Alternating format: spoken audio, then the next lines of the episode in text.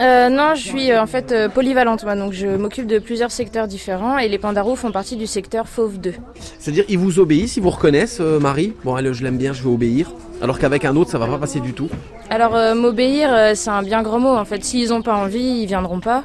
Mais oui, on crée un, lien de confiance en fait. Moi, je sais que j'ai mis une quinzaine de jours euh, avant que les pandas euh, comprennent que quand je suis là, il y a à manger, etc. Après qu'ils descendent, viennent manger, euh, ça a encore mis un peu plus de temps.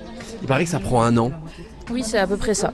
Et qu'il y a des immersions, c'est-à-dire quand nous, public, euh, bon, on peut rentrer dans l'enclos. Ça vous fait pas quelque chose, Marie On se dit, oh, qu'est-ce qu'ils font dans mon enclos ça, ça fait un petit quelque chose Non, ça va tant que les gens sont respectueux, que ça se passe bien. Puis c'est aussi notre métier de faire découvrir aux gens euh, les animaux avec lesquels on travaille, de sensibiliser aussi surtout. C'est aussi le but des parcs zoologiques, la sensibilisation, la conservation. Donc ça fait ça fait partie de notre métier. Je regardais euh, le public qui rentré dans l'enclos, il y a un respect quand même. Ou là, on n'est pas chez nous, là, on rentre dans une maison qui est pas la nôtre. ils font pas n'importe quoi. hein. Pour ceux qui se posent la question derrière le poste, bah oui, mais si on laisse rentrer les gens dans l'enclos, non, non, ils se ça respecte. Hein. Oui, puis il y a des consignes et nous c'est pareil. Quand on rentre dans un enclos, on, on sait qu'on est chez l'animal. C'est à nous de respecter son territoire. Question que je pose souvent aux soigneurs, parce que les, les enfants nous posent la question, bah oui, mais on fait comment pour rentrer aux eaux d'Amnéville?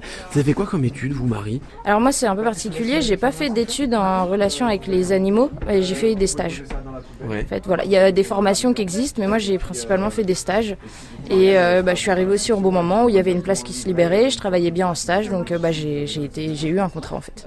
Ah oui, d'accord, donc c'est pas forcément une grande école, je ne sais où qu'on a payé hors de prix, euh, c'est pas forcément ça. Non, il y a, il y a plusieurs manières d'y rentrer. Alors forcément, une école c'est toujours euh, apprécié parce que aujourd'hui il y a énormément de gens qui veulent faire ce métier.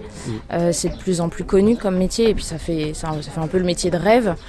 Euh, mais euh, voilà, on peut faire une école ou non. C'est en fait c'est l'expérience, c'est faire des stages, euh, aller dans différents parcs, rencontrer des personnes, les contacts aussi, et euh, un jour espérer bah, être rappelé ou arriver au bon moment dans un parc. Faites quoi d'autre à part les pandarous Euh, alors je fais les ours bruns, l'ours polaire, les jaguars, euh, les chiens de prairie qui sont juste à côté là. Oui.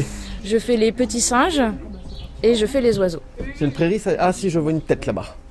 Je vois une tête qui débat. Ils se débrouillent tout seuls les chiens de prairie ou ça demande de- du boulot quand même Alors ils se débrouillent quand même principalement tout seuls, hein, c'est eux qui font leur galerie et tout, c'est des petits travailleurs, mais voilà, on leur donne des graines, euh, du foin et après ils font leur vie.